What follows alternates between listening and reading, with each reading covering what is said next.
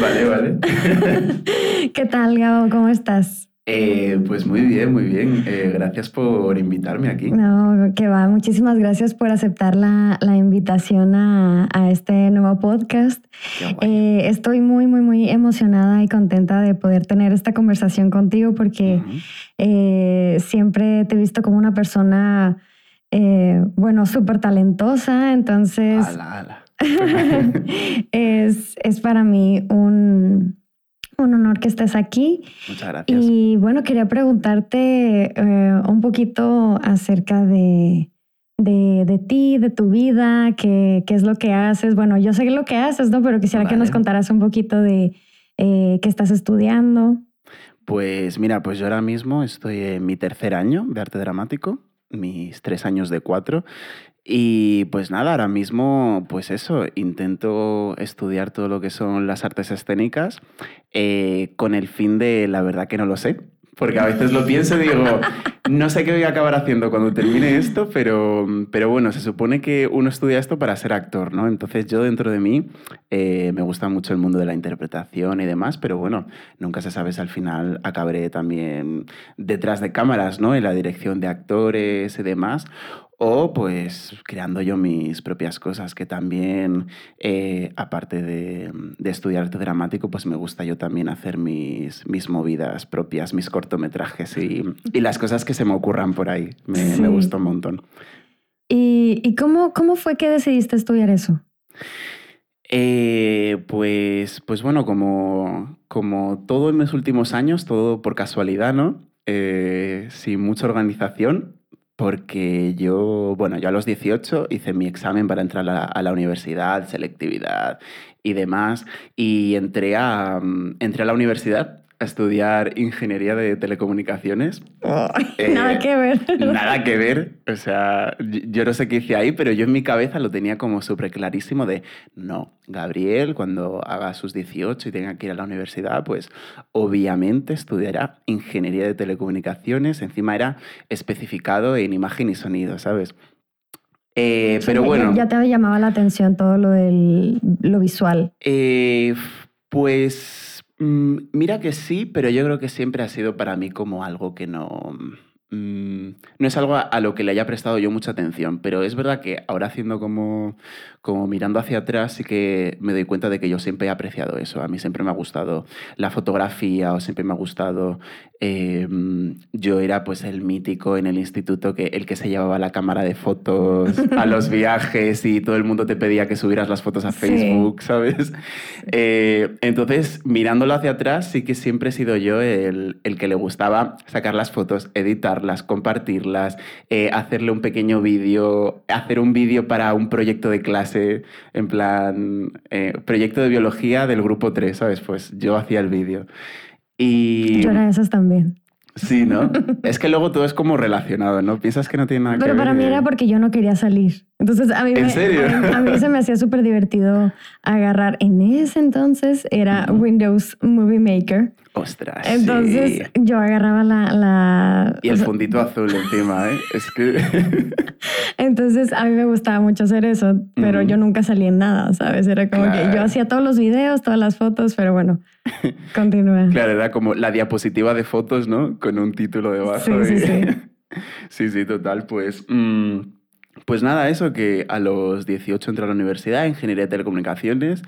La verdad que lo intenté muchísimo, estuve en cuatrimestre, o sea, me esforcé, vamos, eh, lo que no... Bueno, es sarcasmo, ¿vale? No, la verdad que no me esforcé muchísimo, eh, porque es que yo venía con la mentalidad, porque a mí me habían contado que en la universidad la cosa era más tranquila. Porque claro, yo vine de un año de segundo de bachillerato, que es el último año de, eh, para hacer el examen de la universidad y demás, en la que lo pasé fatal, estudiando muchísimo y demás. Y claro, yo llegué a la universidad con la esperanza de, ay, qué alivio, ahora voy a estudiar tranquilo, lo que me gusta, con tranquilidad. Y claro, llego literal el primer día y el primer día ya nos dieron fechas de exámenes para la semana que viene. Entonces para mí fue como, fue como muy agobiante y la verdad que creo que no supe llevar yo el ritmo. Se me empezaron a acumular las asignaturas. Un día llegué tarde a... eh, tenía programación, creo que los miércoles eh, por la mañana y eran como dos clases seguidas. Y las dos clases seguidas, era, cada una era de dos horas. Entonces, como me acuerdo un día que, que, me quedé dormido, porque era primera hora, era las 8 de la mañana, y yo tardaba como una hora en llegar a la universidad. Y claro, aquel día me perdí cuatro horas de programación. Y claro, para mí eso fue ya un proceso en cadena de que, claro, llegas a la siguiente clase ya y, no claro, entiendes nada. después de cuatro horas que te has perdido, no entiendes nada. Entonces, para mí eso me frustra muchísimo. Pero bueno, que yendo al grano, eh, pues justo en aquella época eh, bueno, en la iglesia a la que, a la que vamos nosotros dos, Ileana, en Gilson, Madrid, eh, iban, justo lanzaron el, en las audiciones para Ajá. el espectáculo de Navidad que iba a ser Peter Pan, el país de nunca jamás. Y pues nada, yo, yo fui a las audiciones, las audiciones eran como tenías que bailar, cantar, actuar, y lo hice todo fatal. O sea, porque yo, ca- bueno, cantar igual sí, ¿no? Un poco, pero eh, bailar fatal y actuar, pues yo qué sé, a mí me dieron una escaleta y yo la hice y ya está. Pero bueno, la cosa es que me cogieron, pero me cogieron para, eh, para hacer de, de uno de los niños perdidos, ¿sabes? Un- Ok, ok. un- que iba a tener como, mm, eh, como dos líneas, ¿sabes? Mi papel iban a ser dos líneas, estar sonriendo. Pero ¿qué ocurre? Que me llamó, me llamó Roberto, eh, no tú Roberto, Robe- Roberto Cano, y, y nada, y me dijo, Gabriel, pues tenemos un problema porque es que teníamos a un Peter Pan, pero es que nos ha fallado, no sé qué, y pues la verdad es que eres el único chico al que, Wow. al que nos queda, o sea, solo nos quedas tú. Entonces, pues bueno, yo sé que es un papel demasiado importante porque es el protagonista, pero Claro. tú te atreves a intentarlo y demás. Y yo, "Eh, pues sí, la verdad que venga, vamos allá. Y me dijo, bueno, pero es que vas a tener que venir a Barcelona todos los fines de semana. ¿Todos los fines de semana? Todos los fines de semana. O sea, no me acuerdo si me avisó el... Encima quedaba muy poco tiempo, porque yo creo que era como octubre, entonces tenía que ir todos los fines de semana a partir de, de octubre. Y yo, ostras, pues, pues mira, ¿qué quieres que te diga? En la universidad, pues me aburre muchísimo, así que, así que vamos allá, ¿qué más da? O sea, pero, pero a ver, Fue tu salida de escape, pero algo que decías, bueno, prefiero Sí. esto que... Sí, sí, total. Pero es que, ¿sabes qué pasa? Es que yo al principio, eh, yo me acuerdo que yo lo intentaba compaginar. En plan, los viernes yo tenía que estar allí en Barcelona y yo los viernes me acuerdo que le decía a mi profe a última hora, oye, que es que me tengo que ir antes, que, que tengo que estar en Barcelona, que tengo que coger un ave, no sé qué. Y claro, la primera vez guay. La tercera ya me dijo, eh, chico, vas a salir todos los días media hora antes de clase, todos los viernes. Eh, ¿De verdad te tienes que ir a Barcelona todos los fines de semana? Entonces me miraba como con cara como si lo estuviera yo mintiendo, ¿no? Mm, Pero bueno, la cosa es que fui y pues yo qué sé, se me dio bien, yo creo. O sea, la verdad que tenía un poco presión porque, claro, me acuerdo que eh, él me avisó, pues, él me avisó un día, ¿no? Y la semana que viene me dijo que ya tenía que estar yo en Barcelona, entonces me dio como el guion de toda la obra me dijo, te lo tienes que aprender todo en una semana. Y yo, uff, me costó, me costó un poquito. Y la verdad, bueno, hasta día de me cuesta mucho aprenderme guiones, entonces... Pero bueno, mm, yo me lo aprendí, lo hice como pude, fui allí, se, se me dio bien, la gente tenía mucha confianza en mí, o presión, ¿no? También. en plan, como lo hagas mal, no tenemos a nadie, ¿sabes? Pero, pero salió bien, salió bien, al final pude... eh, los viajes pues me gustó mucho, me conocí como Barcelona entera en todos los viajes, ¿no? Eh, porque literal me quedaba yo solo caminando por las calles en los tiempos libres. Eh, y nada, que al final pues yo siento que tuve la suerte de, de estrenarme a lo grande porque al final nunca había hecho prácticamente nada de interpretación eh, y al final acabé siendo el protagonista de una obra de teatro estrenada en el Fórum de Barcelona, ¿sabes? Que son Sí. eran miles de personas que me estaban viendo. Y, y yo ayer en plan, no me creo cómo he acabado aquí, pero estoy aquí, ¿sabes? Y luego en Madrid también, que lo hicimos en el Teatro Gran Maestre, que lo hicimos, no me acuerdo si fueron tres veces de, de función. Y la verdad que me enamoré muchísimo. Me enamoré mucho, mucho, mucho de la experiencia y dije, mira, eh, Gabriel, la universidad, vamos a desmatricularnos ya, porque aquí no hace falta estar gastando dinero a lo tonto. Claro. Y, y nada, pues un amigo me recomendó una escuela a la que él estaba yendo y, y ahí me apunté y ahí sigo. Wow. Y, fue súper grande, como dices, uh, existen, yo creo que la mayoría de personas que comenzamos a hacer algo que tiene que ver con las artes o presentarse o así, empiezas en un café, en la casa con tus amigos en la escuela o, algo por el estilo, pero tú te estrenaste, pero a lo súper grande, porque yo he visto fotos y videos y eso. Claro, es que salí hasta volando. O sea, es que lo pienso y digo, me amarraron un arnés y salí volando. Es que, o sea, yo no sé cómo me apunté a esta aventura, pero la verdad que lo agradezco un montón. Qué increíble, que confiaran en mí a ver hecho eso, sí. O sea, yo me sentí como esta gente que, que de repente sale en un programa de televisión y le cambian la vida. Pues yo me sentía así. de repente estoy yo aquí siendo el protagonista de, de esto, de todo esto, pero, pero muy guay. Bien, entonces después de, de esto entraste a la escuela que te recomendó tu amigo. Eso es. ¿Y viste un poco acerca de la matrícula de las clases o no? Porque me, me contaste cuando, cuando estabas en la otra carrera, tú, tú dijiste, ah, bueno, entro y ya está pero no te pusiste como a ver qué eran las clases, o sea, las materias y ese tipo de cosas. Pues la verdad que mm, intenté, yo mi, mi, ilusión, la verdad, era poder empezar ya en enero, eh, porque yo terminé en diciembre y yo tenía clarísimo que no iba a continuar con la universidad. En diciembre ocurrió eh, el espectáculo y demás. Ay, perdón. Y yo en enero pues quería ya empezar las clases, pero no se pudo porque, pues porque ya estaba muy avanzado el curso, ¿no? Y, me dijeron que me esperara hasta el año que viene.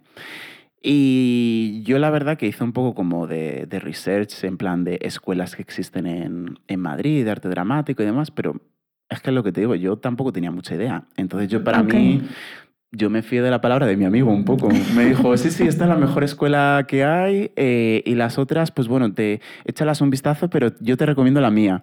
Y yo, vale, y vi que las asignaturas eran como interpretación, eh, cámara, eh, expresión corporal, ¿no? Que no tenía ni idea de lo que era cada cosa, pero dije, va, venga, yo creo que este será útil y aquí uno acabará siendo actor, ¿no? Al salir de esto. Así que fui un poco a ciegas, la verdad, y me fié de de lo que ponía y yo, vale, venga.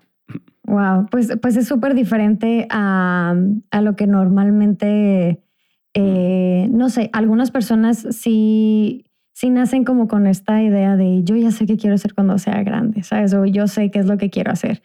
Y me da la impresión mucho que ahora se toman mucho más tiempo eh, para decir qué quieren hacer. No sé si te ha tocado, ah, y me voy a escuchar como muy vieja, pero no sé si te ha tocado más en, tus amigos o, amigos de conocidos o con quienes estás compartiendo ah, clase, pero me ha tocado ver que ahora las generaciones como que... Mm, se toman más el tiempo para saber qué van a hacer, ¿sabes? De que están un año sabático o entran a una carrera como, como tú y se salen y entran a otra.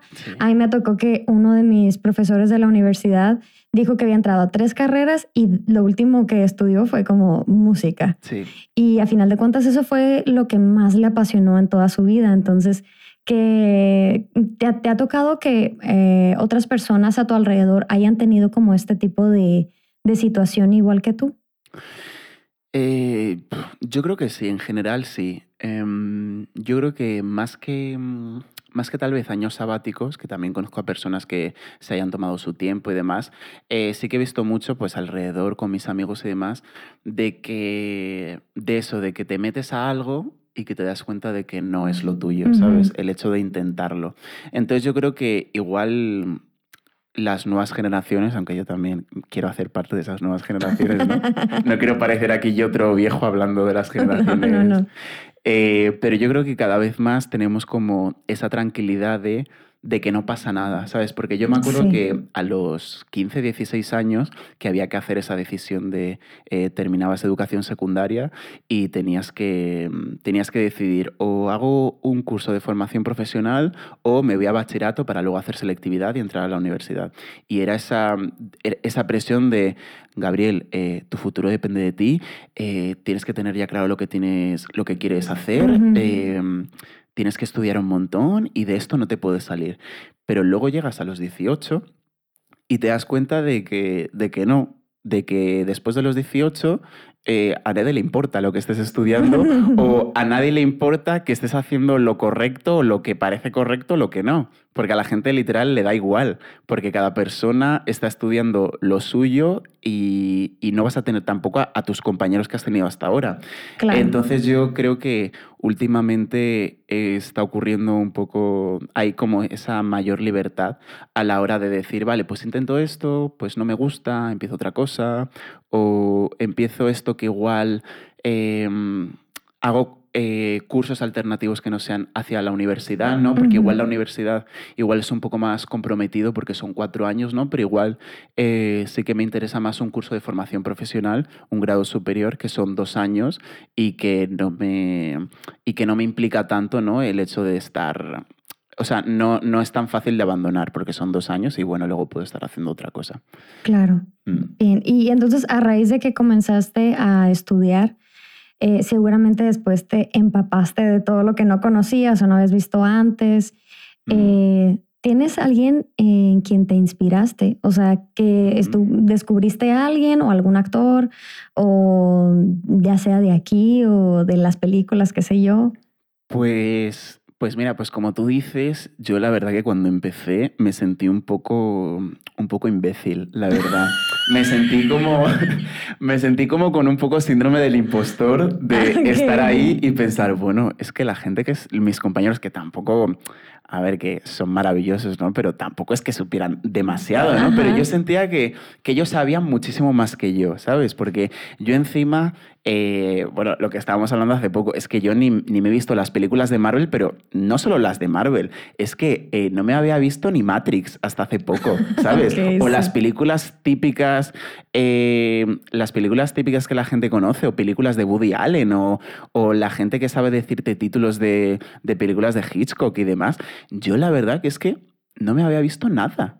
Y claro, llegué y de repente me preguntaban, dime tu actor favorito o dime tu, dime tu película favorita. Y yo, pues de verdad, que no te sé decir ninguna, pero igual no porque no me las haya visto, es que no me acuerdo, ¿sabes? No te sé decir alguien específico. Entonces ahí la verdad que yo me sentí como con esa necesidad de, vale, Gabriel, vamos a culturizarnos un poco, vamos a ver cosas con un poco más de calidad eh, y vamos a, yo qué sé, al menos aprendernos tres directores y un actor para cuando te pregunten estas preguntas, como lo estás haciendo ahora. Sí. Así que, en general, lo que te digo, cuando empecé la carrera no tenía nadie de inspiración, la verdad. Para mí mi inspiración era yo mismo, en plan, plan yo y lo que yo sepa hacer, ¿sabes? Sí. Pero luego es verdad que, pues que yo qué sé, por ejemplo, de directores... Eh, me gusta mucho un director que, es joven, que también es actor, eh, que hace sus propias producciones y que es canadiense y que se llama eh, Xavier Dolan, creo que lo estoy pronunciando, Xavier o Javier Dolan es con X. Eh, y me parece maravilloso. Hace su película favorita, mi película favorita, perdón, es una que se llama Mommy y es preciosa, audiovisualmente es preciosa, em, está como grabada en cuatro tercios, que eso me inspiró mucho a grabar mi, último corto. Em, es, eh, o sea, es, muy bonita visualmente. Y para mí dije, mira, yo si tengo que hacer algún día esto, ojalá me contraten para hacer algo así, ¿sabes? Para salir en algo tan bonito como esto. Eh, y luego, actores y actrices... Mm, mm, mm, pues la verdad que yo estoy muy contento con las nuevas generaciones. Eh, a ver, te podría decir antiguos, pero a mí la verdad los últimos actores que salen como, yo que sé, como Timothy Chalamet eh, o Zendaya que le están petando, que para mí ellos son como eh, los dioses ahora mismo de, la actuación juvenil, ¿no? me parecen maravillosos y siento que transmiten mucho eh, se transmite mucho, creo que, el espíritu que debería haber eh, en, la, en, la, interpretación y sobre todo en la interpretación de, de, la gente joven, ¿sabes? Porque yo cuando les veo eh, haciendo películas y sobre todo que tienen la suerte, ¿no? De que, de que están en un momento en el que les dan todo tipo de películas, ¿no? Que cada año hay tres películas de ellos, ¿no? Eh, y tienen la suerte eso, de poder interpretar papeles y yo siento que se lo pasan muy bien haciendo papeles distintos y viendo todas sus facetas y la verdad que me inspiró mucho. Lo pienso y digo, ojalá algún día poder estar viviendo lo que ellos viven, de, de, poder hacer películas, poder hacer series o proyectos audiovisuales y poder jugar con eso, jugar con los personajes y jugar con, con la experiencia de actuar. O sea, me encanta. Sí, y a ver, yo creo que ahorita obviamente las series y las películas están en, en un porcentaje súper alto de lo que se consume, pero eh, ¿qué opinas tú del, del teatro? O sea, porque ahora he, visto muchas cosas que, que a lo mejor no, no, me ha tocado, como cuando yo estuve viviendo en la Ciudad de México, como ahora estar en Madrid y, y ver todos estos eh, lugares de teatro que tienen estas obras que están por años y años y años y la gente sigue yendo. Pero, ¿qué pasa con el, con el teatro y con las cosas nuevas? O sea, ¿qué, qué, opinas al respecto? Eh, pues es que con el teatro pasa... Mm, bueno, esto ya depende del país, de las culturas y demás, pero yo creo que en general, y, eh, la generalidad pues también se aplica aquí en Madrid, en España, em, creo que no está, mm, no está en, su, en su mejor momento, la verdad, el teatro. Eh, me refiero a lo, largo, a lo largo de la historia, si es que lo ha estado en algún momento en una buena posición, ¿no? Porque es que al final el teatro, mm, en la posición en la que está ahora mismo, ahora mismo siento que o es un poco elitista o, es un poco para, gente, para actores deambulantes. O sea, no hay un término medio ahora mismo. Ahora mismo siento que es muy complicado dedicarse al mundo de la actuación dentro del teatro, pero por ese motivo, porque al final em, en espacios importantes como pueden ser el teatro español o mm, o en el María Guerrero o en teatros muy importantes, claro, ellos al final apuestan por cosas seguras, entonces al final los actores que están los actores que están en ese tipo de obras de teatro que se representan en esos grandes teatros son actores que llevan muchos años o actores mm, pues que ya llevan bastantes años o que son importantes, ¿no? Y los vas a ver allí y luego tenemos la otra cara de la moneda que son salas de teatro pequeñas en los que están actores y actrices haciendo obras de teatro Mm, obras de teatro que al final entiendo que para ellos no es algo rentable, que ellos al final lo hacen de verdad por, por pasión, porque eh, yo sé que conozco de, pues eso, de, de que yo conozca de clase o de la escuela, de personas que hacen sus obras de teatro pero las hacen principalmente por amor al arte, porque es que luego el lucro para poder vivir de ello es el mínimo, ¿sabes? Entonces al final acaba siendo un poco eh, una actora, actriz de ambulante que, que mm, va haciendo una obra de teatro aquí, gana un poquito de dinero y luego está rezando para que dentro de un mes eh, pueda estar haciendo un poquito de teatro por allá y no sé qué, pero al final no consigues consolidarte y hacer una carrera importante. Entonces nosotros, por ejemplo, en arte dramático siempre... Eh, en la escuela, por ejemplo, siempre nos dicen que al final el teatro es como la parte divertida del arte dramático. Igual la cámara es como el trabajo el trabajo de oficina, ¿sabes? Porque al final eh, hay mucho trabajo de cámara, ¿no? De actores de audiovisuales, ¿no? Que trabajan en, lo audiovisual y la verdad que da dinero, ¿no? Eh, y hay muchas posibilidades. Y pasa mucho que los actores, actrices eh, trabajan en películas, en series, en cortos, y luego con el dinero que ganan se pueden permitir divertirse y hacer obras de teatro entre medias, que eso también es muy guay. Eh, a ver, yo sé que yo sé que tú cantas, pero ¿tú crees que un actor tiene muchas más posibilidades si también aparte de actuar canta? ¿O que tiene algún otro, alguna otra habilidad que no solo sea actuar? Em, pues cantar, mira, cantar específicamente sí, porque sobre todo en la parte del teatro, em, eh, se gana muchísimo más, hay muchas más oportunidades para el teatro que es de tipo musical, mm, porque al final es el que está más, eh, ¿cómo llamar? Hay una mayor industria eh, a la hora de, teatros de tipo Broadway o de los que salen en la Gran Vía, ¿no?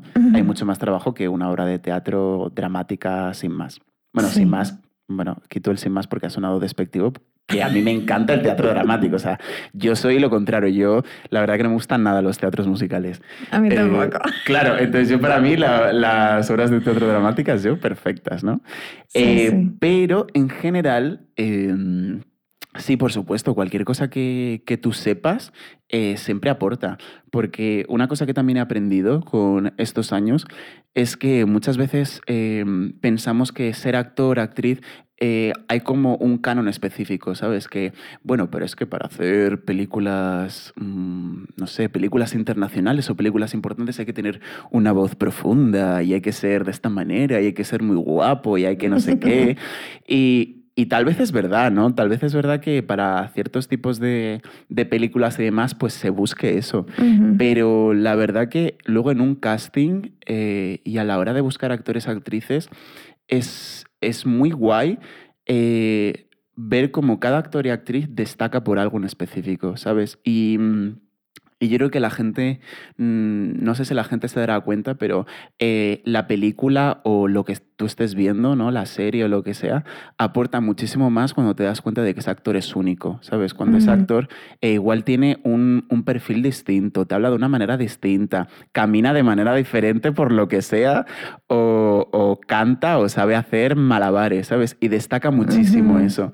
Entonces yo siento que, que sí, que por supuesto eh, lo que, aunque suene muy Mr. Wonderful, eh, lo que te hace distinto, eso es lo que mola de verdad a la hora de actuar. Eh, me tocó vivir, fíjate, con, con, con una chica que, que es modelo y yo me acuerdo que, que, que nos contaba a, mis otros compañeros de, al otro roommate y a mí, que a veces estaba filas y filas y horas y horas haciendo casting para que obviamente como que la, la, apartaran, ¿no? Sí, gracias por venir, ¿no? Sí, gracias por venir. Nosotros te llamamos. Ya te llamaremos.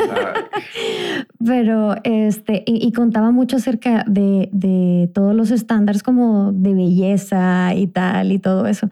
Pero yo me pongo, me pongo a pensar, es como, es que no puede ser que solamente eh, esas personas hagan ese tipo de casting, porque en, en, una serie, en una película, en una obra, necesitan a la abuelita o necesitan al villano y no siempre va a ser el súper guapetón, ¿sabes? Es como, a lo mejor también necesitan al, al, gordito que se come la comida del, qué sé yo, del mismo protagonista, ¿sabes? Entonces, eh, yo te pregunto, ¿tú has hecho algún tipo de casting en el cual haya sentido como me siento súper nervioso o súper retado por lo que está pasando o alguna anécdota que, que nos quisieras contar.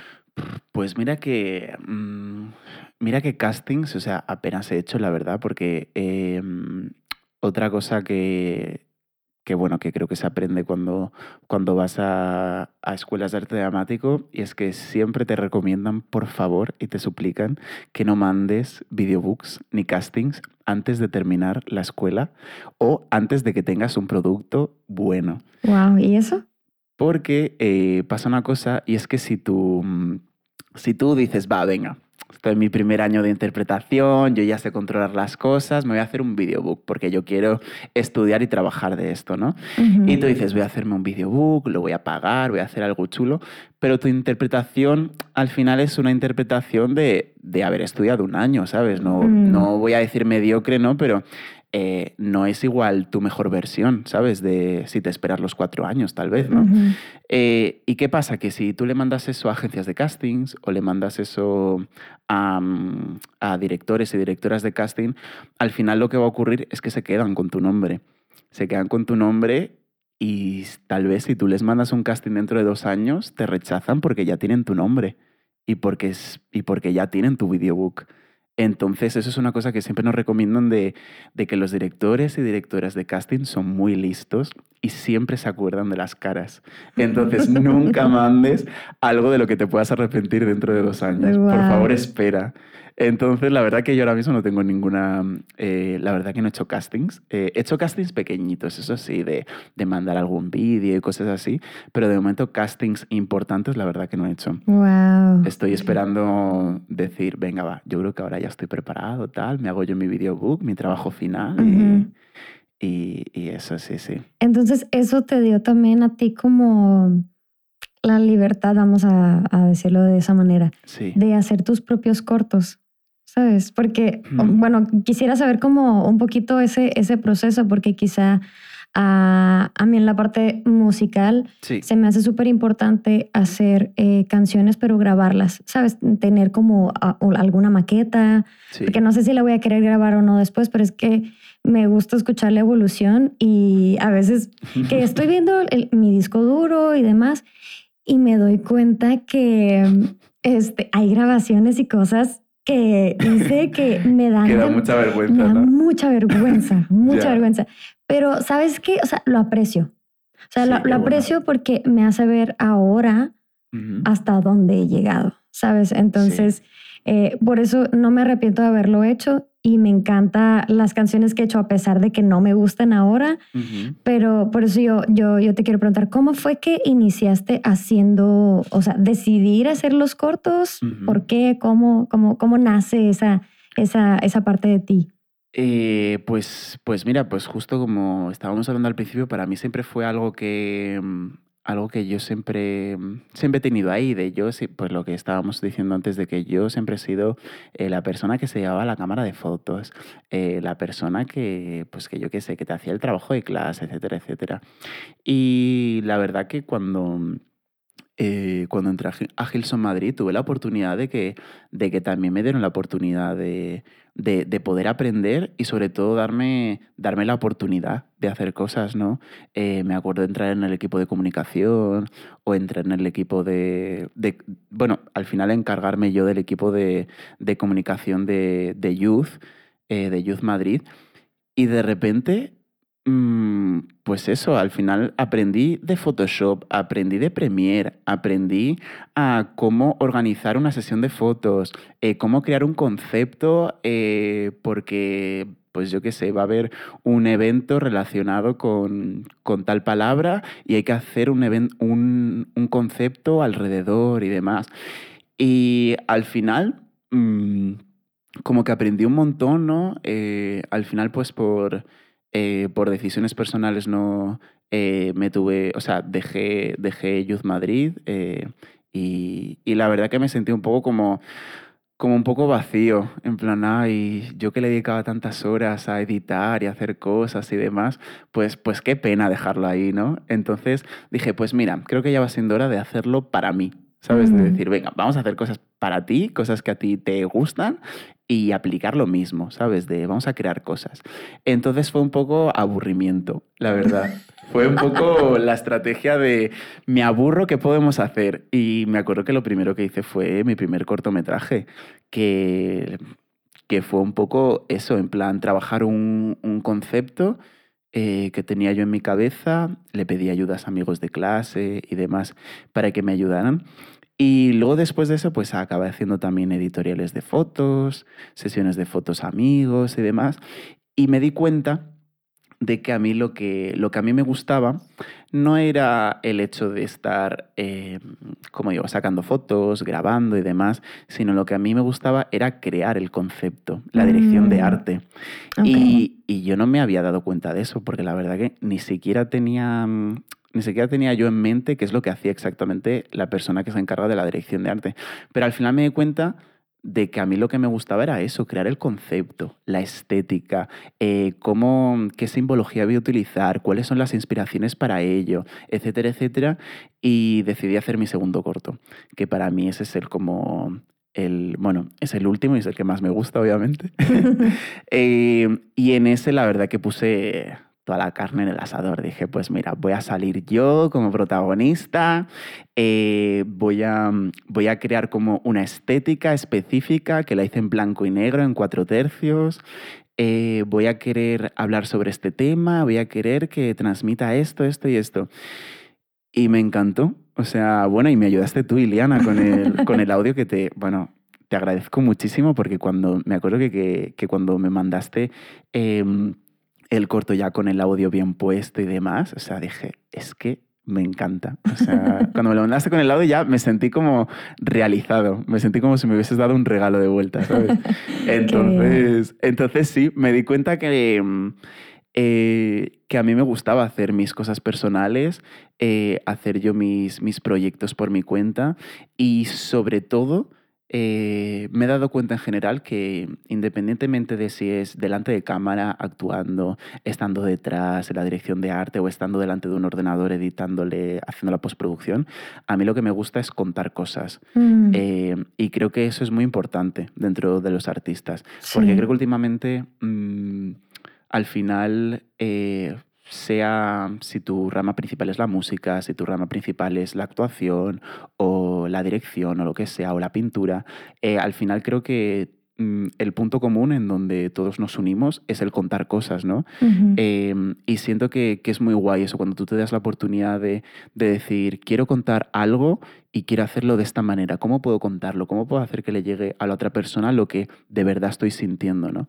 Y siento que a mí me llena mucho eso, el tener una idea y decir, ¿cómo hago para que la otra persona entienda lo que yo le estoy queriendo contar, ¿sabes? Y cómo lo, cómo lo hago, a través de un vídeo, a través de una canción, a través de qué, ¿sabes? Mm, y, y entonces, ¿crees que a raíz de querer contar esto, pero nace de ti, nace de lo que está pasando en la sociedad, en el mundo actual, nace de alguna emoción? ¿De dónde crees que surge como que esta necesidad tuya de contar una historia?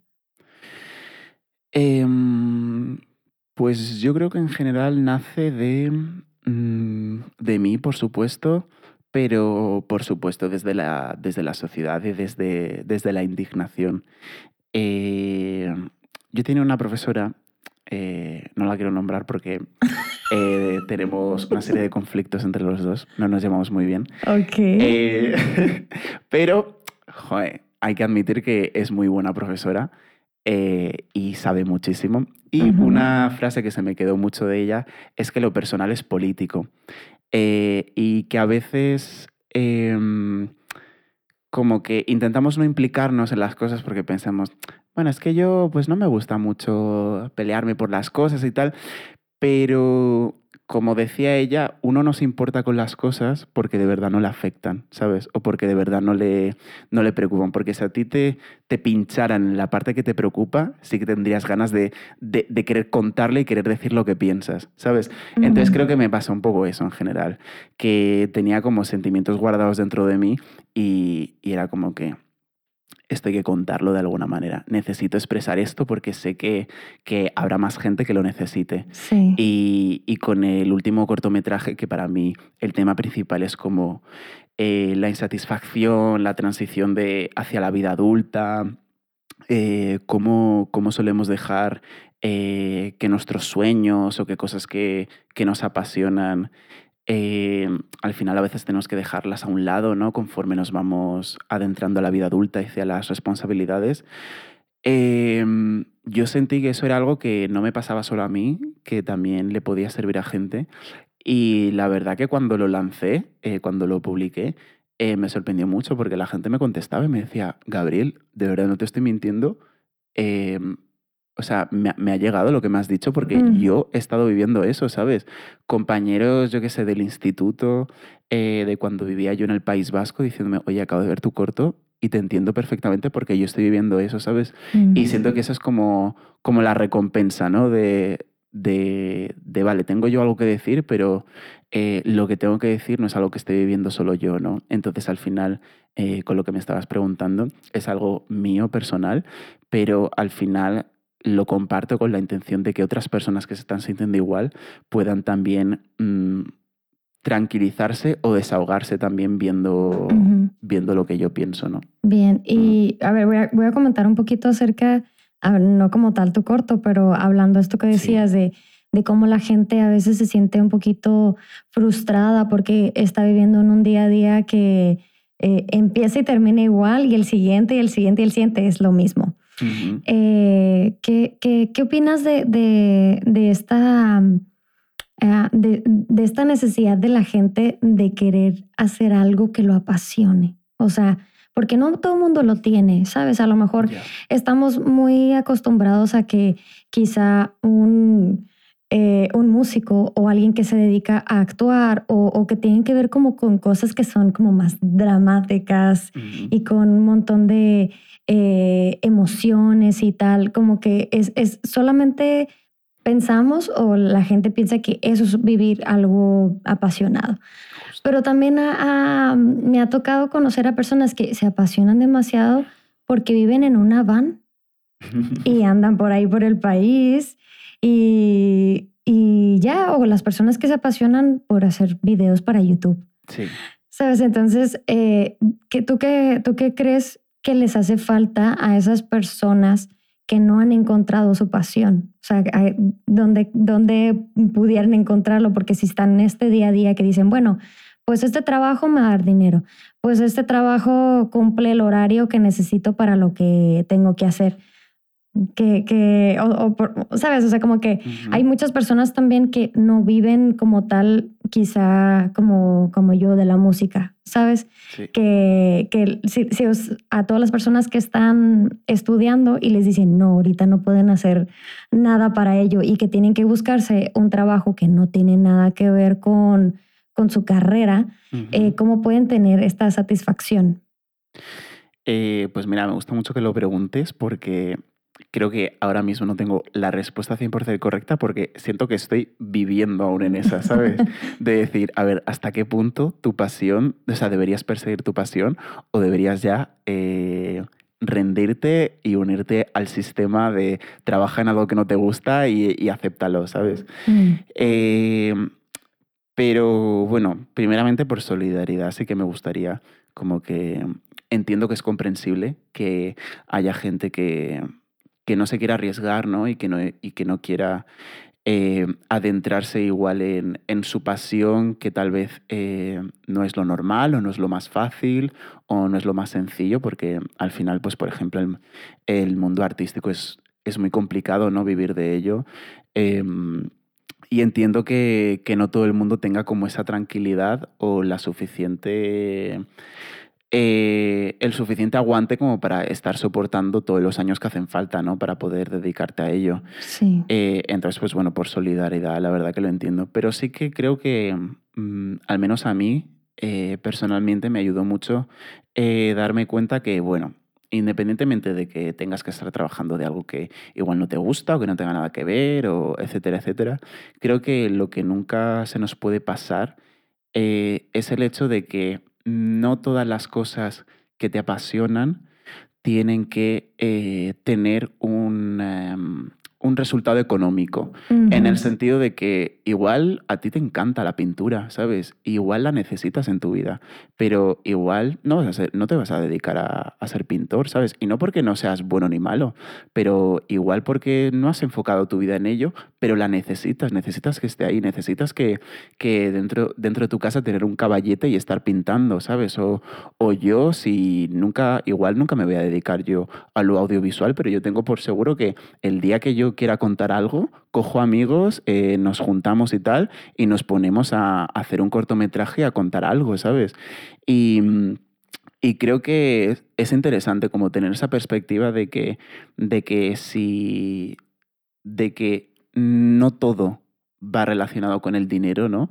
Sobre todo con temas laborales y demás, porque yo sé que cuando estamos haciendo uno su vida, ¿no? Uno siempre tiene en cuenta de, bueno, pues es que si trabajo en esto y trabajo más horas y si me hago este horario, pues igual tengo más dinero y puedo tener mi casa y puedo tener yo, eh, pues esto, esto y aquello, ¿no? Y mi vida va a estar solucionadísima. Pero luego te das cuenta de que aunque tú piensas que tienes tu vida solucionadísima, tienes un vacío enorme dentro de ti porque no estás haciendo lo que te apasiona o ni siquiera le estás dedicando tiempo a lo que te apasiona. Entonces, mm, yo como consejo, yo le diría en general a las personas que eh, a pesar de que obviamente vivimos en una sociedad en la que no te puedes morir de hambre, obviamente todos tenemos que trabajar y tenemos que esforzarlos, eh, yo sí que animaría a las personas a que buscaran cuál es su pasión y que le dedicaran tiempo, ¿sabes? Y que igual el dedicar tiempo eh, va a significar perder dinero o va a significar igual no elegir este trabajo porque necesito tener tiempo para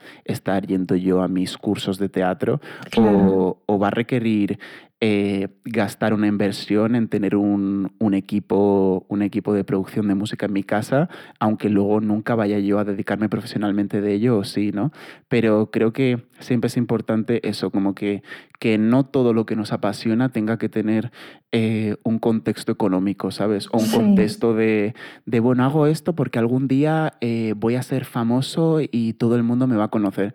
Pues es que igual no te va a conocer nadie, ¿sabes? Cuando acabes todo esto, que, que tristemente igual es lo más probable, ¿no? Porque, eh, pues queriéndolo o no, me imagino que habrá 8.000 artistas de, de, algo y al final solo dos acaban siendo reconocidos, pero eso no significa ni que lo que estés haciendo sea malo o sea de mala calidad y tampoco significa que, que, no tengas que estar invirtiendo en ello porque es algo que te llena. Entonces, con lo que estás diciendo, si te apasiona y a ti te llena, dedícale el tiempo necesario. Sí, es que al final de cuentas el, el reconocimiento no significa que eso ya sea un éxito. Sí. Porque vamos a, yo lo voy a decir así, hay muchos artistas que son reconocidos que yo creo que son basura. Claro. Entonces no significa que por ser reconocido ya es que, ay, ¿por qué él sí, yo no? ¿Sabes? Claro, que puede dar mucha frustración, ¿no? Sí, sí, sí. Es que este, eh, yo estoy haciendo cosas más guays, interesantes que este artista y este famosísimo, ¿no? claro, claro. sí, sí, total. Pero bueno, al final es, sí, eso, hacer ese cambio de chip que, que también hay que disfrutar del proceso. Yo eh, estoy, la verdad que aprendiendo eh, poco a poco, la verdad. Me está ayudando también eh, mi psicóloga, que hace poco empecé con ella, y me está ayudando un poco como a tranquilizarme y a vivir el proceso de que no siempre el dedicar, dedicarle esfuerzo a algo va a requerir un resultado instantáneo, ¿no? O porque tú estés estudiando algo durante un año, cuatro años, no significa que al salir eh, de tu carrera te va a ir genial en la vida, o no es por el simple hecho de comprarte el mejor ordenador del mundo te va a convertir en, eh, yo qué sé, en el mejor programador de la historia, ¿sabes? Eh, pero sí que aprende a disfrutar del proceso de que siempre vas a, vas a ver personas que son mejores que tú y eso no te tiene que frustrar, ¿sabes? Igual tú puedes estar pensando que, bueno, yo es que tengo mi, mi micrófono en mi casa o yo hago mis propios cortometrajes y no son de la suficiente calidad como a mí me gustaría pues bueno, date tú también tu, tu, margen, ¿no? También lo que decías tú antes de, de, si tú no hicieras las maquetas, ¿no? Que haces y que luego escuchas y que te parece fatales, que a todo el mundo nos pasa, ¿no? Sí. Eh, no llegarías a hacer mejores, ¿no? Sí, exacto. Entonces yo creo que es muy importante como darse ese... Ser más tranquilo con uno mismo y decir, no pasa nada, todos hacemos cosas horribles de mierda y, y no pasa nada. Sí. Oye, ¿y qué, qué haces cuando no estás inspirado? O sea, porque yo entiendo que no, no estás trabajando ahorita de ello, sí. pero eh, seguramente tendrás que estudiar o tendrás que hacer algún tipo de interpretación que requiera mucho de ti, no nada más eh, mentalmente, sino físicamente, emocionalmente, como para adentrarte a ello. Entonces, ¿qué haces o qué pasa cuando no tienes inspiración? Mm, pues de lo que he podido aprender hasta ahora y de lo que a mí me funciona, eh, siento que la inspiración puede venir de muchas maneras. Para mí puede venir de dos maneras. Puede venir por ciencia infusa, ¿no? De estás tú, eh, yo qué sé, tumbado en el sofá y de repente te viene una gran idea, ¿no? Eh, o aprender a eh, poder desarrollar los procesos necesarios para poder llegar a una idea. Y yo últimamente pues tiro más de la segunda, la verdad. Eh, porque la primera está muy bien, estás en el tren, estás mirando hacia la ventana y de repente se te ocurre, ¡Ah! debería hacer esto, aquello, tal, no sé qué, lo voy a apuntar corriendo y está genial, ¿no? Pero siento que a mí al menos me funciona mucho el hecho de tener un proceso específico para poder llegar a ideas. Y para mí ese proceso siempre es, eh, primero, estar siempre receptivo a los estímulos, en el sentido de que pues eso, estar 24 horas eh, o las horas que tú seas consciente, eh, estar siempre captando estímulos en el sentido de que, mira, pues la luz que está detrás me transmite, o bueno, este sitio me recuerda a una nave espacial, ¿no? este estudio que tenéis súper guay. Me recuerda a una nave espacial, me lo voy a apuntar. ¿Por qué me recuerda a una nave espacial? Por las luces, por la forma en la que están puestos los micrófonos, etcétera, etcétera, lo voy a apuntar. Eh, y luego más tarde camino por el metro, ostras, pues pues este sitio también me recuerda a esto, tal, no sé qué, lo voy a apuntar y de repente te das cuenta de que todos esos estímulos que tienes te, te recuerdan a algo y consigues llegar a un concepto, ¿no? Em, o a través de referencias, ¿no? Si en algún momento eh, no estás inspirado, igual es porque no estás buscando referencias, ¿sabes? Porque yo siento que eh, si eres una persona que necesita todo el rato estar creando cosas, ¿no? Eh, siento que es muy clave todo el rato estar viendo, haciendo o leyendo cosas, ¿sabes? Y a mí me inspira mucho eso, el estar escuchando música, el estar viendo diseños, el estar viendo series o estar viendo películas y estar todo el rato pendiente de qué es lo que me llama a mí la atención, ¿no?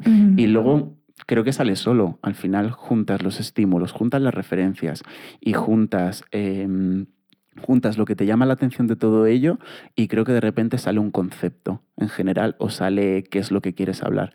Entonces, eso, yo siento que eh, todos nos pasa, que llegamos como a ese, a ese agujero negro.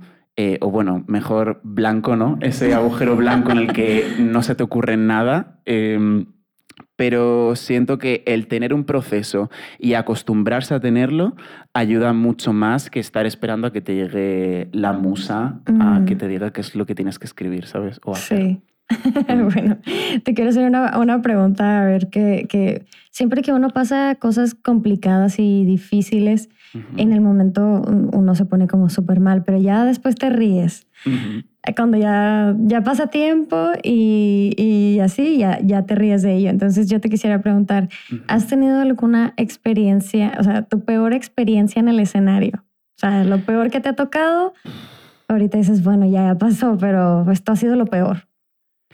Uf, pues a ver, de lo, de, de lo poco que, que, que he podido experimentar, porque yo qué sé, igual una persona de 30 años te puede decir, pues me estaba viendo el presidente y, y se me cayó un moco, ¿sabes? Pero, eh, pero a mí de experiencias de escenario y demás, eh, puedo recordar eh, justo, por ejemplo, en, en, El País de Nunca Jamás, en Peter Pan, que me acuerdo que mm, creo que fue en la última, la última función que, que hicimos.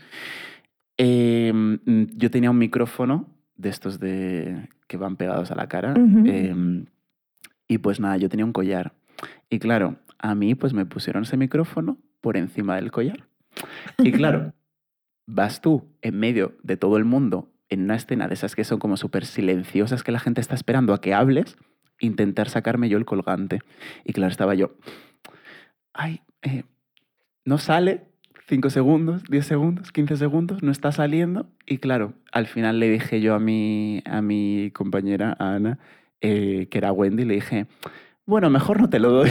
le dije, y ahí me sentí, o sea, de verdad me sentí como el peor actor del mundo. O sea, no, pero estabas improvisando. O sea, me tocó improvisar, obviamente, pero me sentí, eh, o sea, porque luego le dije, perdóname, porque yo no sé cómo vamos a rescatar esto, porque encima el colgante era importante, ¿sabes? En la historia. Y yo, mira, eh, invéntate lo que quieras, pero yo no te he dado este colgante. Así que, y nada, al final se inventó como la magia, no sé qué, tal, y no le hizo falta el colgante, ¿no? Pero de experiencias así muchísimas, o sea, o luego también eh, pues yo qué sé, eh, cantando en la iglesia de que de repente eh, se te caiga el cable del micrófono y que estés cantando sin cable y te das cuenta como 10 segundos después, ¿sabes?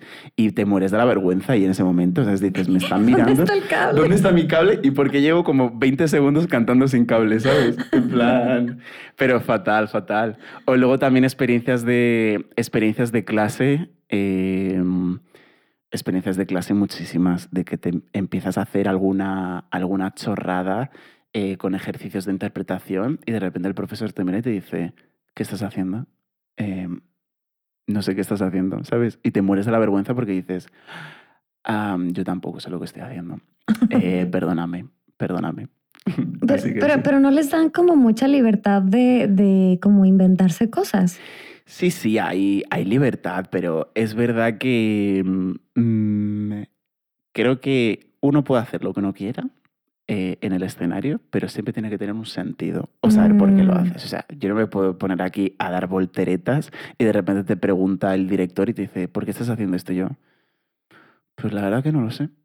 porque me apetecía, ¿sabes? Entonces el director te va a mirar y te va a decir, eh, mira, pues aquí nos hacen volteretas porque aquí uno le da la gana, ¿sabes? Entonces ya me ha pasado varias veces de esas, de no saber qué estoy haciendo. Yo sentí que tenía que hacer algo y el, y el profesor, el director me mira y me dice, eh, ¿qué estás haciendo? Y yo, pues no lo sé.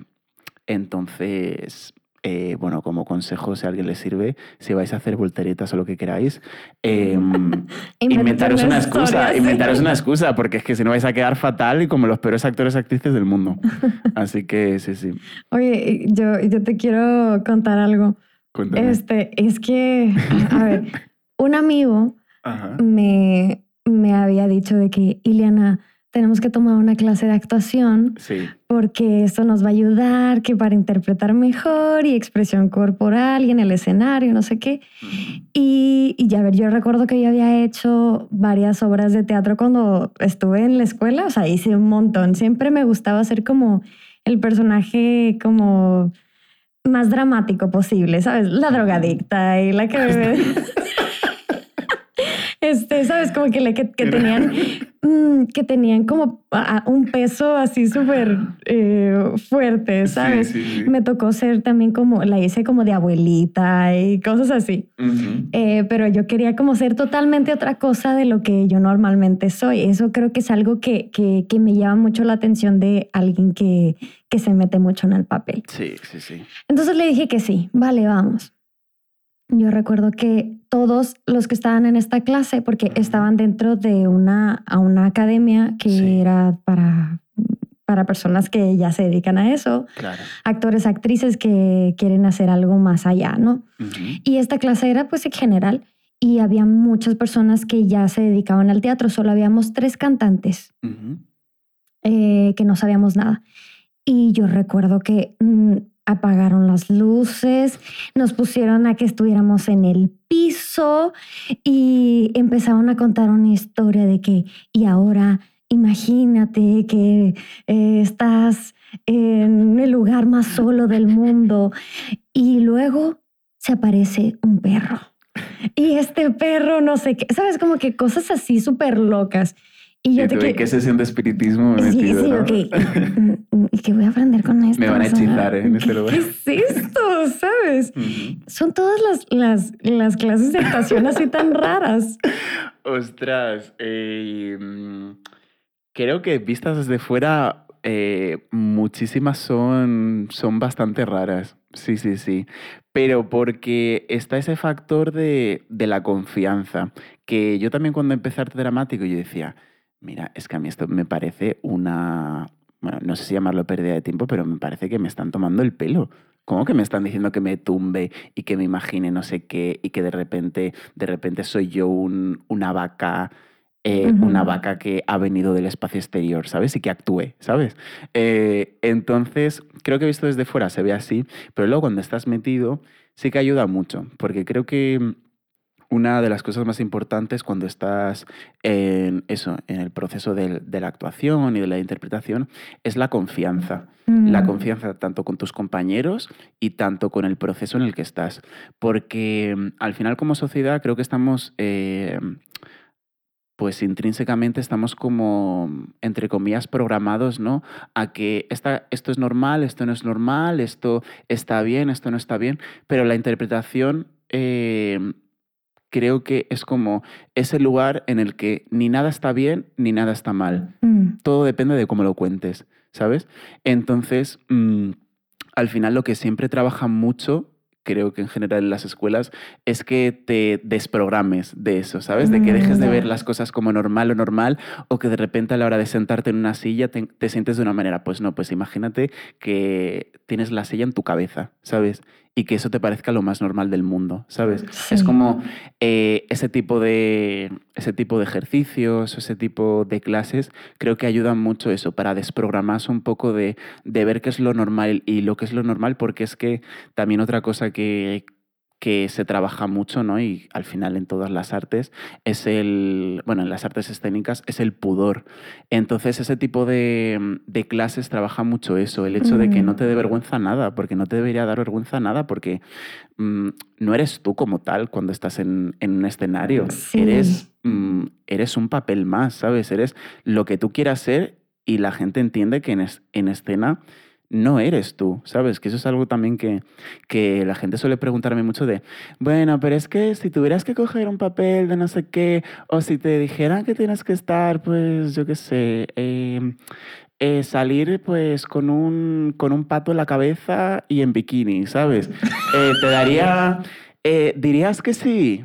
Y es como que, bueno, a ver, pues tendría en cuenta de qué va el proyecto, tal, no sé qué, pero quiero que la gente entienda que cuando voy a salir yo en algo, no soy yo, ¿sabes? Le estoy prestando yo mi cuerpo a un personaje, ¿sabes? Aunque tú pienses que soy yo, yo no soy, ¿sabes? Y si me ves diciendo mil palabrotas y drogándome o haciendo lo peor en un en vídeo, ¿sabes? En una serie o en algo, no soy yo, ¿sabes? Le estoy dando mi cuerpo a, a, un personaje, entonces hay que quitarse el pudor. Fíjate que eh, lo que más me llevé de estas clases de actuación fue una vez que eh, nos pusieron como a improvisar. Teníamos como que una, el principio de la historia, es como que, mira, es esto. Y ya después como que hagan lo que quieran, tú y tú. Sí. Entonces yo recuerdo que pues todos teníamos que hacerlo, ¿no? Estábamos como por, por, por parejas. Sí. Y había un chico que este chico era como el más bonachón que tú te puedes imaginar, ¿sabes? El, el, el típico que eh, nadie, mm, a nadie le cae mal, eh, y se iba bien con todos y tal. Y yo recuerdo que en esa, mm, en, en esa improvisación, sí. él fue otro. O sea, él se comportó tan patán, tan patán que cuando terminó el, el, la improvisación, todos como, pero, pero, pero, ¿qué hiciste? Pero que no sé que no eres tú y no sé qué. Y todos estábamos, o sea, de, de, verdad estábamos como que muy afectados de lo que acabamos de ver, porque hasta se portó súper grosero con la otra chica y demás. Entonces dijo el, el, el profesor, dijo como, mm, es que no es quién es él, sino quién podría llegar a ser. Justo. Y yo ahí me quedé como, bueno, si algo puedo sacar de esto es justamente eso, ¿sabes? Como ponerte realmente en los pies de, de otra persona. A, algo que, que, ¿quién podría ser? A lo mejor yo no, yo no soy una súper eh, florecita dulce, pero si me, me tocara interpretar algún papel, sería como, lo más allá que pudiera llegar a ser como, como eso, ¿no? Entonces... Y además que es súper divertido estar haciendo papeles que están muy alejados de ti, porque, mm, como lo que estaba diciendo antes, que igual en tu día a día, ¿no? Eh, estás, pues, pues yo qué sé, quieres ser tú, ¿no? Y vives en la normalidad de que esto no se hace, pero es que en escena puedes hacer lo que quieras y puedes eh, ser un asesino en, una, en escena y tú, y tú te podrías pensar, bueno, pero es que yo no soy asesina, asesino, yo nunca haría eso.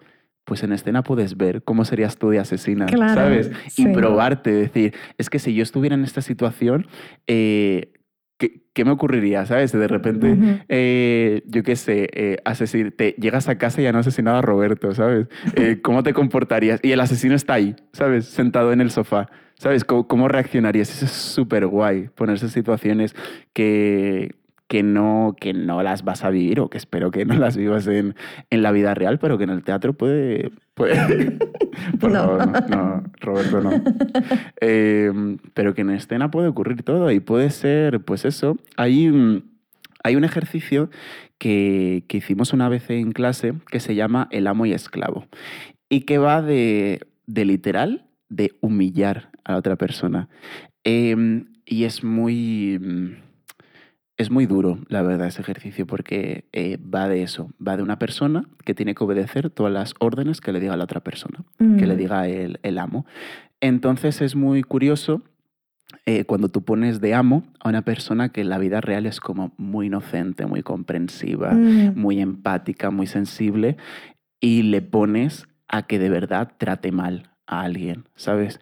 Y, y yo me acuerdo que eh, el día que hicimos ese ejercicio salió una chica que de verdad para mí es maravillosa, eh, es súper buena compañera, es súper empática, súper comprensiva, muy buena persona.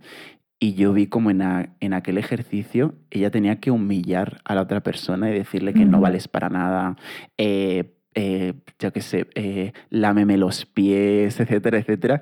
Y me acuerdo que cuando se acabó el ejercicio de corten, era como, se puso a llorar ella porque se sentía fatal, ¿sabes?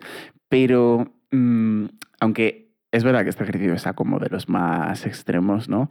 Eh, siento que es muy guay eso, como el descubrir cómo sería esta persona si fuera una mala persona o si estuviera en mm. estas situaciones. Es súper guay verlo, ¿sabes? Sí. ¿Y, qué opinas de, las, de los actores y actrices que se quedan en su papel forever? O sea, porque a mí me ha tocado ver, y yo lo digo así, por ejemplo, uno de ellos que a mi parecer, yo siento que Johnny Depp siempre va a ser Johnny Depp en cualquier papel que le des, es él. ¿Sabes? A mí, no me agrada eso, pero no sé qué opinas tú. Eh, o sea, ¿te refieres a cuando ves a un personaje, eh, véase Nicolas Cage haciendo una película, ¿no? ¿Eh? Que es Nicolas Cage eh, estando en esta situación, ¿no? Sí. sí, sí. O sea, para mí, o sea, has dicho Johnny Depp, que también es Johnny Depp, pero para mí Nicolas Cage es como la referencia principal, que yo nunca veo a Nicolas Cage haciendo un personaje. Siempre es Nicolas Cage en una película, ¿sabes? Sí. Eh, pues a ver, eh, actoralmente o como reto personal es un poco pobre, ¿no? Porque dices, jolín, pues me requiere cero de imaginación, ¿no? Estar haciendo esto, esto, aquello. Pero es verdad que pasa mucho en la industria de la interpretación y es que mm, en general a la gente le gusta mucho encasillarte en que, bueno, pues este chico va a ser siempre, eh, pues yo qué sé, el malo. Este siempre tiene perfil de hacer de bueno. Este tiene el perfil de, pues yo qué sé, tristemente, pues hace, este va a ser siempre el gordo, este siempre va a ser el asiático y este va a ser siempre, eh, pues el latino, la latina, ¿no? Eh, que luego yo que se ves en las películas esas americanas que el mexicano siempre es súper racializado, eh, tiene un súper pésimo acento y le encanta eh, comer picante, ¿sabes? y dices, bueno... Súper cliché. Claro, súper cliché, ¿no? Em, pero entiendo que también si encuentras tu... si te encasillan, lo único bueno que puedes sacar es que siempre te van a llamar para eso. O sea, trabajo no te va a mm. faltar para ello. Entonces yo entiendo a estos actores actrices que siempre acaban haciendo los mismos papeles porque al final se les acaba dando muy bien hacer de esos papeles. Sí, después de tantas veces hacer lo mismo. Claro, o por ejemplo, em, ay, se me ha ido el nombre. Em, mm, mm, ay, el que, el que está en Misión Imposible.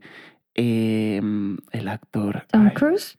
Eh, eso, Tom Cruise. Pues para mí, Tom Cruise siempre es pelis de acción, el héroe, aquí el hombre, tal, no sé qué, ¿sabes? Sí. Y, y, ese chico, ese hombre, no le vas a sacar de ese papel, ¿sabes? Pero es que lo ha hecho ya tantas veces que es que yo tampoco le pondría a hacer otro tipo de películas, ¿sabes? O sea, ¿para qué vamos a gastar dinero? Bueno, que comenzó eh, haciendo películas románticas. Pues imagínate, o sea, Sí, sí, sí, sí. O sea, no sé en qué momento dio el salto a ser... Pues yo qué sé, mm, pues como Harry Potter, la gente de Harry Potter que los pones en una película y queriéndolo no, con el perdón de mi corazón, a estos actores y actrices, esta gente, aunque haga otra cosa, tú siempre los vas a ver como este es Harry Potter, esta es Emma Watson, es Hermione Granger y este es em, eh, pues Ron Weasley, ¿sabes? Eh, y pues sí, pasa mucho eso. A mí, a mí me impresionó mucho ver, eh, porque a ver, no sé si conoces a Charlize Theron, se me hace súper hermosa esta mujer. Y yo me acuerdo que tuvo que hacer una película mm, de asesina. Ok. Y era, no sé si era ex convicta o que no me acuerdo, pero tuvo que subir mucho de peso y ella lo hizo, o sea, real, no fue como que, ay, bueno, pónganme pancita o maquillaje o así. No, no, ella de verdad como que se súper descuidó y aprovechaba y comía. Eh, lo, que, lo que dice, a mí lo que más me gustaba era poder comer donas todo el día. y era porque estaba ganando peso. Entonces, a mí, a mí se me hace súper, súper cool cómo los actores pueden salir de una y de otra, y más hacia el, hecho de, de, atentar contra su salud, porque por ejemplo, si hablamos acerca de, de Superman y de, de Batman y de todos estos que se tienen que poner fortachones, pues a final de cuentas dices, bueno... Un favor que te haces. ¿no? Sí, favor que te está haciendo, pero los que se dejan engordar un montón y que... O adelgazar mucho y luego... Sí, sí, sí, adelgazar un montón. El, el, chico que hace Batman, ay, no me acuerdo cómo se llama. El, a mí me, me, gustó mucho uno, pero no, no sé cómo se llama, que no es este... No es el último, ¿no? No es no, no, Pattinson, ¿no? No, no, él no. Ay, había, había otro que era mi favorito. Y de repente lo vi en otra película y estaba flaquísimo. Y yo, no, ¿por qué? ¿Cómo? Pero bueno, es, es, como esta intención de cómo se apasionan tanto por el papel que quieren verse como su personaje. Justo. Sí, también ahí, em, a ver, yo te debo admitir que a mí ese tipo de métodos a mí, a mí no me gustan, la verdad. entiendo que son muy chulos de ver. Y lo que tú dices es muy guay ver, Buah, es que este actor, actriz en esta peli estaba delgadísimo y ahora está eh, gordísimo y ahora está no sé qué, tal, a costa de su salud, obviamente. Yo, yo, no lo haría, pero, o sea... Claro, quien quiera hacerlo que... Su pasión. Que lo haga, ¿no? Pero Mm, sí que es verdad que eso también está muy relacionado con, el tipo de, metodología que hay, ¿no? Porque muchas veces se habla de, el actor o, el, o, la actriz del método, ¿no? y, y, muchas veces mm, el método ese método americano está relacionado mucho con eso, de que si tú eres un actor, actriz y quieres hacer un personaje, tienes que vivir ese personaje y ah. tienes que acordarte de tu abuela cuando, muerta y verla todos los días cuando vayas a, cuando digamos acción en cámara y te acuerdes y veas cómo tu abuela está sufriendo, ¿sabes? O tienes que adelgazar, ¿sabes? Como que el sufrir de verdad, ¿sabes? Sí. Em, y me parece guay para el que lo aguante y el que lo, y el que lo tal, pero no es la única forma de hacer interpretación. Eh, yo la verdad que abogo mucho más, igual soy yo un cobarde, ¿no? Eh, pero yo abogo mucho más por tirar de la imaginación de verdad, de que no hace falta que te imagines eh, que te imagines, que pienses otra vez en los traumas que tienes, porque para algo está aquí la, imaginación, ¿no? Que te puede hacer vivir nuevas, nuevas experiencias sin que tengas que acordarte de tu abuela muerta, ¿sabes?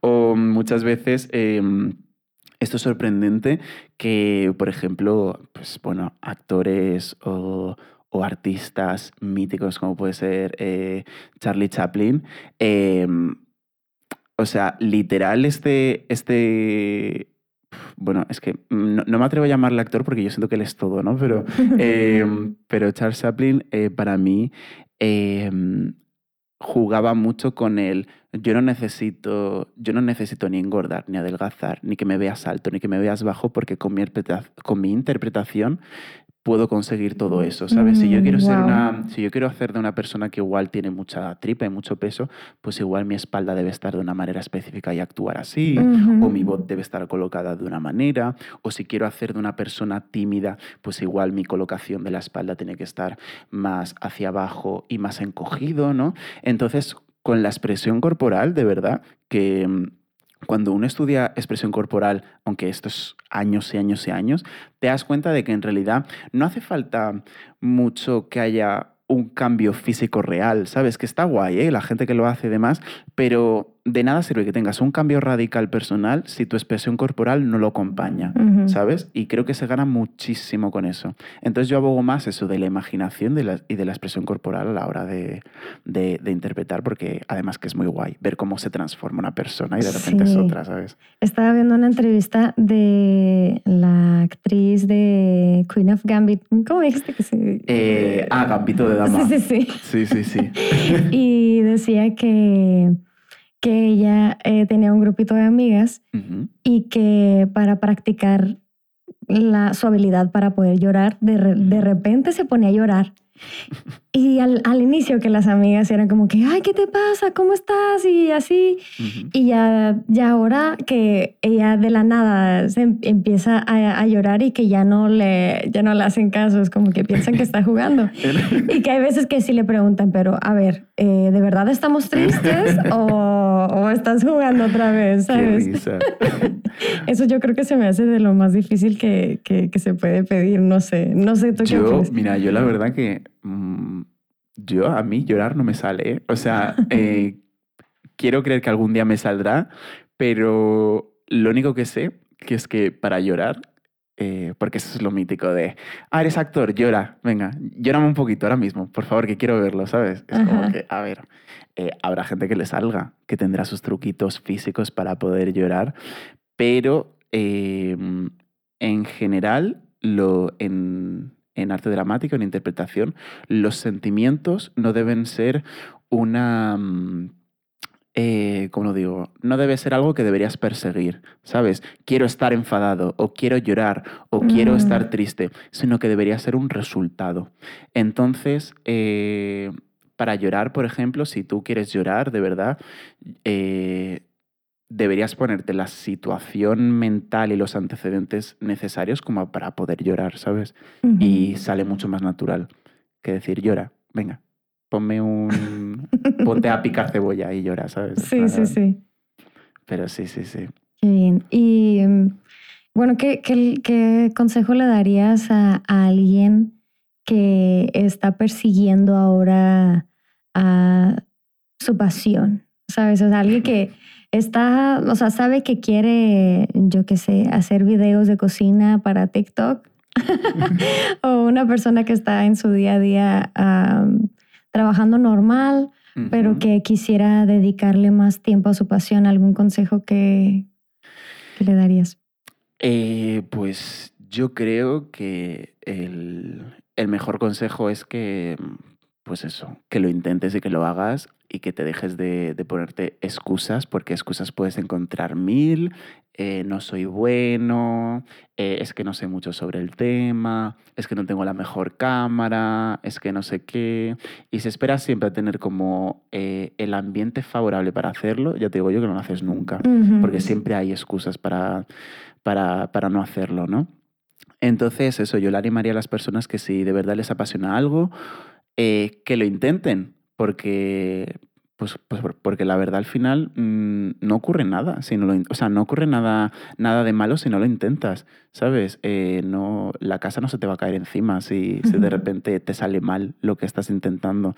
Entonces, yo animaría a la gente eso, que si a ti te interesa algo, si a ti te apasiona algo, hazlo, tú sabrás el nivel de eh, cómo lo quieres tú compartir, ¿no? Porque igual, yo qué sé, tú quieres hacer canciones y, y no quieres que estén en YouTube por el motivo que sea, ¿no? No pasa nada. O sea, aquí igual solo se la quieres mandar a tus amigos por WhatsApp, ¿no? Eh, pero eso, atrévete a, hacer lo que a ti te gusta. Y eh, lo segundo que diría es mm, siempre em, aprende, o sea, aprende de, de, gente que tengas a tu alrededor y pregunta, porque al final, a ver, los dos, las dos cosas que he dicho están relacionadas mucho con la vergüenza, ¿no? Pero al final es, es eso, si tú no sabes hacer algo y igual no te atreves tú a hacerlo, pregunta y pide ayuda, ¿sabes? Eh, igual tú quieres aprender sobre fotografía, ¿no? Y tú no tienes los recursos necesarios o no sabes por dónde empezar, pero conoces a alguien que se le da bien. Entonces, pregúntale a esa persona y, y aprende, aprende y, y, pues eso, y algún día pues conseguirás hacer lo que, lo que a ti te gusta y estarás orgulloso de tu, de tu resultado, de lo que te apasiona. Muy bien. Eh, ya casi vamos a terminar, pero quisiera preguntarte si tienes algún ritual antes de comenzar a actuar o a cantar o algo. ¿Tienes algo así que digas, esto tengo que hacerlo sí o sí? Eh, me hace gracia que me lo preguntes porque porque justo esto me lo preguntó una vez, eh, ¿sabes quién? Me lo preguntó Eric. Me lo preguntó una vez, porque Eric es súper como que de repente se sienta a tu lado y te... Y bueno, Eric, eh, un saludo Eric, eh, pero me acuerdo que una vez me lo preguntó Eric y me dijo, oye Gabriel, tú antes de, de salir al escenario, no sé, ¿cómo haces para quitarte los nervios? Y yo, bueno, es que no me los quito, ¿sabes? es como que, yo que sé, que la gente igual se piensa que, igual te pasará a ti, que la gente se piensa que sales al escenario y que no te da miedo, ni te dan nervios, ni te dan nada. Obviamente estás ahí con los nervios pensando, ojalá no desafinar, ojalá acordarme yo de mi guion, ojalá de lo que sea, ¿no? Pero creo que ayuda mucho, pues, asumirlo, ¿no? Asumir que... Mm, Pues eso, yo siempre intento que antes de, de salir a escena, siempre tranquilizarme, respirar eh, y sobre todo quitarme peso encima. Decir, mira, si sale mal, lo peor que puede ocurrir es que esta gente no te vuelva a hablar en tu vida. Eso es lo peor que te puede ocurrir, ¿no? Eh, no te van a matar, ¿sabes? No te van a llevar al calabozo, ¿no? Si lo Sí, haces, sí, si claro. haces mal. Así que tranquilízate, hazlo, hazlo lo mejor que puedas y, y eso, lo que siempre suelo hacer es respiraciones, intentar quitarme mm, la presión del pecho, intentar que cada vez la respiración sea más aquí, más diafragmática. Bueno, tú, tú lo sabrás mejor, Iliana. Intentar no respirar tanto de aquí. Eh, respiraciones profundas, intentar tranquilizar mi mente y eh, a mí al menos me sirve no estar con mucha guasa. Yo sé que hay gente que igual le ayuda pues estar riéndose y tal antes de escena, pero a, Ay, ay, a mí ay. lo que me gusta es estar muy serio Sí. y, y si luego me tengo que reír en escena, me río, pero a mí me gusta empezar serio, serio y tranquilo y, y no me voy a reír antes de empezar, Bien, antes de bien, de bien. escena. A ver, no, no iba a contar esto, pero me Ujú. pasó hace poquito en el espectáculo de Navidad Sí, que ah, yo tengo mucho problema con acordarme de las letras. Entonces, Sí. antes de empezar, estoy recordando las letras porque mi pánico escénico es que se me olvide. Entonces yo digo, ah, no, no, no, no. Y lo estoy repasando en mi cabeza y en eso te hago los in-ears y todo como que para aislarme, no escuchar nada. Sí, Y en eso cambiaron algo a última hora. ostras. Entonces llega alguien de producción y me dice, oye, recuerda que no sé qué, no sé qué. Y ya me tocaba salir y era como un... ¿Te estás concentrando? ¿Sabes? Y Ostras. fue horrible, horrible porque desde que salí al, a estar en el punto que tenía que estar en el escenario, Ujú. ya me había desconcentrado y yo era como, ¿cómo empezaba? ¿Cómo empezaba? ¿Cómo empezaba? Y tenía el clic así que, Sí. ¡pum! Y ya tenía que empezar y yo. Y me acordé justo cuando empezó. Uy. Y yo, ¡ay, no! Pero qué importancia es, es, Sí, es sí, eso, sí. mantenerte así. Es que eso al final es como estudiar, ¿eh? O sea, si vas al examen eh, con la hoja en la mano, por más de que te lo sepas, no ayuda nada estar los últimos segundos con la hoja aprendiéndotelo, porque es que te estresas más Sí. de lo que de verdad puedes hacer, ¿sabes?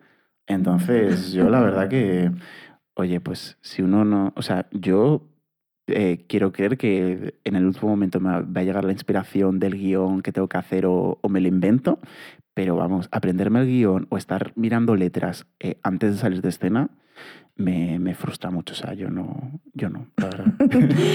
bueno, quisiera preguntarte algunas cositas, pero así como súper rápido. Vale, ¿Sabes? sí. O sea, como que no las piensas mucho, solo como Vale, pim, pam, contestas. pum, vale, Sí. sí, perfecto.